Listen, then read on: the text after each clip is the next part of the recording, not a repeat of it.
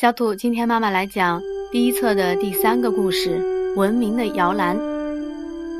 请你把书翻到第三十三页。在北方，仰韶文化的人们会烧漂亮的陶器；在南方，河姆渡文化的人们会种水稻、造独木舟。他们是中国古老的文明摇篮。参加过野外露营的孩子们都知道，这种活动可能有点原始。它的意思可能是指粗糙、简单和不方便。比方说，如果忘了带壶，就得另想法子饮水、烧水；忘了带叉子、筷子或瓢，就得找些替代的工具。哪怕是扣子松脱、指甲太长，这样鸡毛蒜皮的小事情也会让你浑身不舒服。因为只有那时候，你才觉得针、线、剪刀这些小玩意儿有多么珍贵呢。原始人什么也没有。除了石头、木棍以外，没有别的好用的工具。当他们知道可以把石头用来切、割、砍、砸之后，人类便进入了所谓的石器时代了。渐渐的，人类知道把石头磨尖，做成箭足，绑在木棍上，于是有了弓箭、石矛。又把凶猛的犬类驯服成打猎的好帮手之后，挨饿的时候便少了许多。不过，当季节变化让猎物稀少时，聪明的人又开始想办法了。按照我们的推测，那些长期负责采集野果、挖掘植物根茎的妇女，终于有一天发现植物的种子果壳落在地上会再发芽，于是便试着种植它们，收成它们当粮食。种地需要好工具，于是有人就把大砾石钻孔绑在木棍上，用它来挖土、刨根。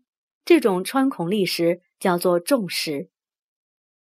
想想看，在这之前，人们只会用石头敲敲打打，追逐野兽填饱肚子。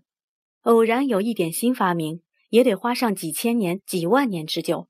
时光好似静止一般，人们的进步也像停顿了一样，因而我们称那段时期为旧石器时代。但自从懂得种植、粮食充足以后，大家有了空闲，可以多动脑筋。想出更方便的办法来生活，尽管他们仍然依赖许多石头当工具，但我们称这个新来的时代为新石器时代。在中国的传说中，那时候有个名叫神农氏的聪明人，曾经制造农具，教大家耕种，并且四处尝百草，寻找治病的药草。人们都称他是农业和医药的鼻祖。新石器时代居住的方式也改进很多。当时中国的北方，人们在厚厚的黄土中挖凿出一些土洞，把它布置成温暖的居室。南方水多潮湿，地上虫蛇野兽杂处，人们就在树上搭起自己的房子，像鸟巢那样居高临下。在中国的传说中，最先教大家那样做的聪明人，便被尊称为有巢氏。在过去若干万年以前。我们居住的地球曾经有一段漫长的时光，是属于寒冷的冰河时期。也就是说，地球的气温冷得可怕，冷的许多植物纷纷死亡，冷的许多恐龙、大象、牛群也相继减少，有些根本从此绝迹。冷的大量海水结成了冰块，水位下降，许多陆洲岛屿都连在一块儿了。幸而这冰河时期终于过去了，大地变得暖和起来。人类才进入了好时光，这个时期大约是发生在一万年前。渐渐的，大约六七千年前，在中国的北方，一条小河边的黄土台地上，有座小村落诞生了。当世界上大部分地区的人类都还过着四处游荡，哪儿猎物比较多，就在附近那个洞穴过活时，这个村子里的人已经过起定居的日子了。他们建有许多房屋、围栏和地窖，并且把住屋、墓地和烧陶器的窑厂分开来。外面还围绕着一道又宽又深的壕沟，那是用来抵挡野兽和敌人的。住宅区的中心有座大房子，是氏族开会和举行仪式的地方；而人们的住房则是在地上挖个大坑，先放火把坑壁和地基烧得又干又硬。再竖起大木头柱子，就像撑起一把大伞那样，支撑着一片茅草屋顶。这房子一半在地下，一半在地上。进屋的走道是个斜坡，所以我们称这村子为半坡村。屋子中间可以升起一堆篝火，用来烧烤食物、取暖和照明。每座小房子都是一个温暖的家。如果一家之主是女人，那女人长大了便可以娶一名年轻男人回家住。村里的人已经会制造石铲、石耜、石锄、石磨盘，造出捕鱼的石网坠，造出骨头做的鱼钩、鱼叉。更神奇的是，除了石头以外，人们发现泥巴也好用。村人能用土烧出各种形状的陶器，并在红色的陶罐、陶碗上绘出图案，做出漂亮的彩陶。有些陶器上还有简单的符号，大概是用来记录什么事情吧。可惜如今没有谁能猜得出来它的意思了。纺织麻布的纺轮竟然也出现了，那是用石头和陶土制造出来的。我们可以想象，披着兽皮、围着树叶的日子离他们是越来越远了。屋里有地窖，可以存放多余的粮食；屋外有畜栏，他们知道养猪来吃要比打猎更方便。在中国的南方，有个叫河姆渡的小村落，比北方那个半坡村还要早出现。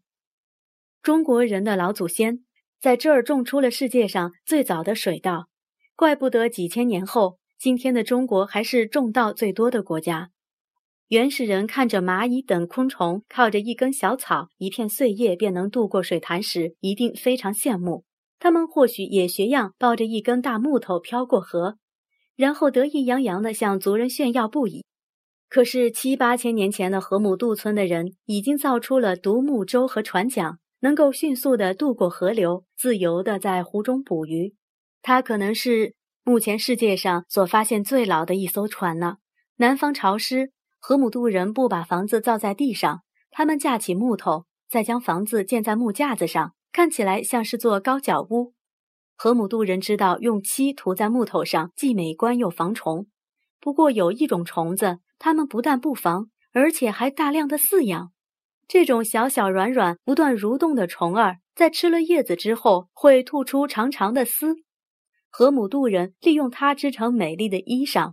你大概已经知道，这虫子就是蚕宝宝了。新石器时代中，北方的仰韶文化。南方的河姆渡文化是中国很古老的两个文明摇篮。你知道摇篮的意思是什么吧？摇篮里的婴儿虽然还很小，不过将来会长得很高很大。你大约也知道文明是什么吧？它离粗糙、简陋、野蛮、不方便的原始生活越来越远了。时间又过了一两千年，有人在烧烤东西时，无意发现被火烧过的一些石头里。流出了一滴滴亮晶晶的液体，它很快就冷却凝固了，并且变得很坚硬。他们不知道那些石头是矿石，烧熔出来的就是铜。也许他们先把铜拿来做装饰品，看起来金光闪闪，漂亮极了。不过很快的，就有人把它打造成锋利的刀和尖锐的武器。后来又烧出了银白色的锡。铜和锡加在一块儿的时候，比单独一种要硬多了。我们把它称作青铜。这个伟大的发现实在是太妙了。于是人们可以随自己意思打造出各种各样的器皿，像叉子、瓢、壶、铜等等都出现了。其中当然少不了杯子，尤其是酒杯，因为在还没有铜器之前，他们已经用泥巴烧成各种样式的陶制酒杯喝酒了呢。种田比狩猎要容易储存更多的粮食，再用多余的粮食酿造美酒。我们可以想象，一定有许多人常常喝得酩酊大醉。随着铜和青铜的出现，新石器时代很快就要落幕了。在新石器时代落幕之前，我还要告诉你一件大事。无论你是男孩还是女孩，都该思考这件事的。原来，自从男人学会种田，他们的力气大。耕田耕得多，收成的粮食养活的族人也更多。以后，他们便逐渐成为一家之主了。于是，男人娶妻子回家，渐渐比女人娶丈夫回家更为普遍了。现在，你知道为什么田家利是男的道理了吧？嗯，其实你之前已经给妈妈讲过，男就是田家利。考古学家发现，当时男女合葬的墓穴里。男人可以大模大样朝天躺着，值钱的陪葬品都放在他身边，而女人则弓着身子，面朝男人躺在一旁。我们猜，从那时候起，一定有许多人不想做女人，而向往做男人吧。好了，今天的故事讲完了，让我们来看几件有意思的事情，请翻到三十八页。最古老的村落，中国目前发现最古老、规模最大的村落是在北方内蒙古，距离今天已经有八千两百年之久。这原始村落的房子都是长方形，一半在地下，一半在地上，并且排列整齐。其中有座房子较大，挖盖的方式也不同，显然屋主的身份较尊贵。有的村民把死去的人葬在屋内，他们似乎觉得。阴魂不散并不可怕，而常相左右才是件好事。呃，还有呢，是四十二页的仰韶文化。仰韶文化是新石器时代的一种原始文化，分布在黄河流域。因为最早是在河南省仰韶村被发现，所以被称为仰韶文化。这个时期的陶器大多是红色的，上面还彩绘着红色、黑色或白色的图案。这种彩绘技术是仰韶文化的一大特色，所以仰韶文化又被称为彩陶文化。半坡村和河姆渡村都属于这个时期的文化之一。中原地区紧接着仰韶文化之后出现的是龙山文化，分布更广，内容更丰富。这个时期的陶器大多是黑色的，所以又叫做黑陶文化。最后呢，小土，我们来看看今天的说来听听，看看第四十五页。你觉得今天的男人和女人地位够平等吗？你对原始社会由母亲当家转为父亲当家有什么看法呢？你知道为什么种田要比狩猎容易储存粮食吗？好啦，今天的故事就讲到这儿了，晚安。